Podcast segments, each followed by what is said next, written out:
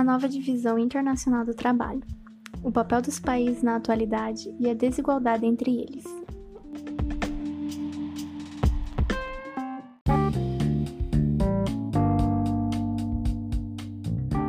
A DIT, como chamamos a Divisão Internacional do Trabalho, é a distribuição da produção econômica industrial internacional. Ou seja, ela direciona uma especialização produtiva global, já que cada país fica designado a produzir um determinado produto ou partes do mesmo, dependendo dos incentivos oferecidos em cada país. Nesse sentido, um exemplo que pode ser usado é a montagem automóvel. A montagem automóvel pode ser realizada no Brasil porém com componentes oriundos de diferentes países, como o motor produzido no México, os para-choques na Argentina e o chassi na Coreia do Sul, e assim por diante. Isso ocorre porque cada país oferece certos atrativos. Dessa forma, o custo do produto final será menor, aumentando os lucros das empresas. Então, os países emergentes ou em desenvolvimento que obtiveram uma industrialização tardia e que são economicamente frágeis e passíveis de crises econômicas oferecem aos países industrializados inúmeros benefícios e incentivos para a instalação de indústrias, tais como mão de obra abundante e barata, a isenção parcial ou total de impostos, entre outros benefícios. Entretanto, é exatamente por isso que a divisão internacional do trabalho provoca desigualdade pois estes países emergentes ou em desenvolvimento, como México, Argentina, Brasil e outros, adquirem tecnologias a preços altos, enquanto que a maior parte dos produtos exportados por esses mesmos países não atingem preços satisfatórios, favorecendo os países ricos.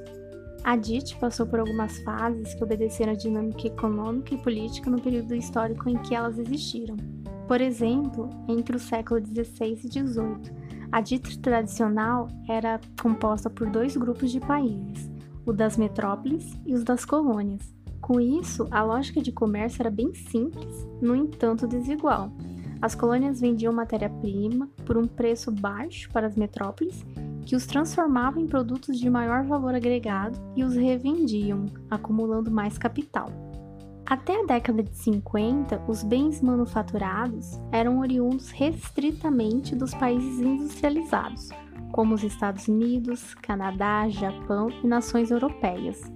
Os países já industrializados tinham suas respectivas produções primeiramente destinadas ao abastecimento do mercado interno e depois o restante direcionado ao fornecimento de mercadorias industrializadas aos países subdesenvolvidos que ainda não haviam ingressado efetivamente no processo de industrialização. Até aquela época, os países subdesenvolvidos tinham a incumbência de gerar matéria-prima com a finalidade de fornecê-la aos países industrializados. Após a Segunda Guerra Mundial, muitas empresas, sobretudo norte-americanas, começaram a instalar filiais em diferentes países do mundo. Isso foi intensificado com o processo da globalização, que transformou muitos países subdesenvolvidos, que no passado eram meros produtores primários, em exportadores também de produtos industrializados, alterando as relações comerciais que predominavam até então. Ou seja, surgiu uma nova DIT mais complexa do que a anterior.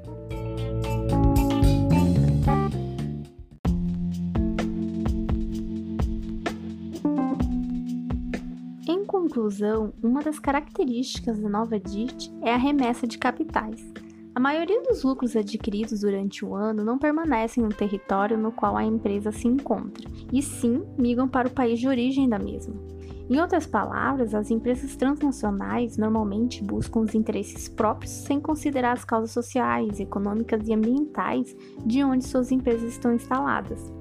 Além de que os países que estão em ascensão econômica frequentemente compram tecnologias a preços muito altos e seus produtos finais não atingem preços adequados, o que reprime o seu desenvolvimento e, consequentemente, traz benefícios aos países economicamente mais fortes, estabelecendo a desigualdade entre eles.